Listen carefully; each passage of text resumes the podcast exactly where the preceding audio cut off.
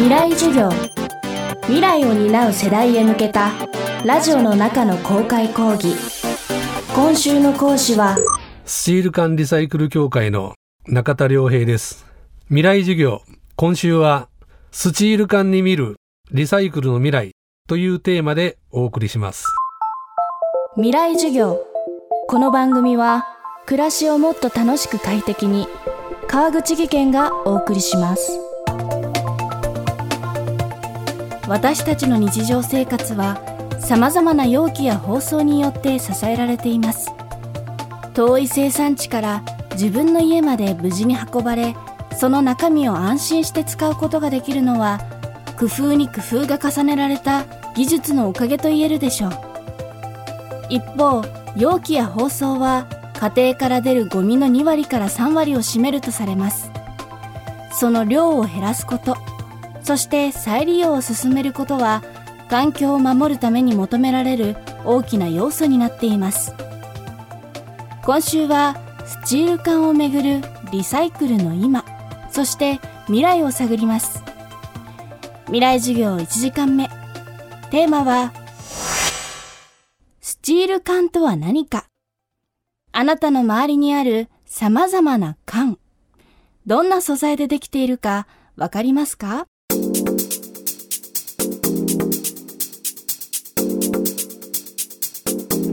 缶はシール缶とアルミ缶があります。一番あの量がたくさん使われているのは飲料です。飲料も清涼飲料とそれからあのアルコール飲料があるんですけどもアルミ缶はほとんどあの飲料缶に使われててやはりあの食品の缶に比べると圧倒的に桁が違うあの量が消費されてるんで分野としてはあの飲料という市場が一番大きいですね。でスチール缶もあの同じように飲料のあの分野で使われるのが数的には多いです。ただ飲料缶の主たる用途っていうのはどちらかというとあの清涼飲料が多くてですねこちらもかつてはあのシール缶が一番主流で使われておったんですがペットボトル特に小型の 500ml 以下のあのペットボトルが1995年以降ですねそれまでリサイクルこれがあの体制が十分でないということで飲料協会があの使うことを自粛してたんですけども容器包装リサイクル法という法律がスタートしまして解禁になってそこから清涼飲料がペットボトルの方にあの移行しましてそうするとあのそれまで清涼飲料で使われてたスチール缶まああとアルミ缶もあるんですけどあとガラス瓶ですね。こういった容器の部分がかなりペットボトルにあの移行してます。ということでその中で一番たくさんあのシフトしてしまったのがシール缶の分野だったんですね。ということで今は清涼飲料の中でもコーヒーとかスープだとかお汁粉だとかトマトジュースとかこういった限定した中身にあの使われていることが今多くなってます。シール缶というのがまあ中身の充填の仕方によってですね陰圧缶と陽圧缶があります。陰圧管っていうのは缶全部蓋をした時点で中があの真空になってるタイプのものでそうすると中が真空だと缶をがへこもうとするんですね大気圧では。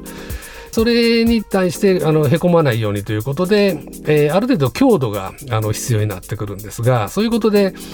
缶の壁圧を胴体もあの蓋も分厚くしておかなきゃいけない。ということで、あの持った感じで硬い感ですね。ぐっと握ってもなかなか握りつぶせないような、そういったあの感が陰圧感です。それから陽圧感というのは、中がプラス圧になってて、要するに外に膨らもうとする、まあ風船みたいなもんですね。えいうことで例えば炭酸飲料とかあのビールとかいうのは内容物そのものがガス持ってるんでこういったものはあの陽圧になります今はあのアルミ缶なんかは全てあのこのタイプになってますでどちらかというとスチール缶は陰圧缶アルミ缶が陽圧缶と大体こんな風な使い分けに今なってますかつて飲み物が入っている容器のほとんどはスチール缶でしたその状況に大きな変化が生じるのが1990年代も後半に入る頃のことです。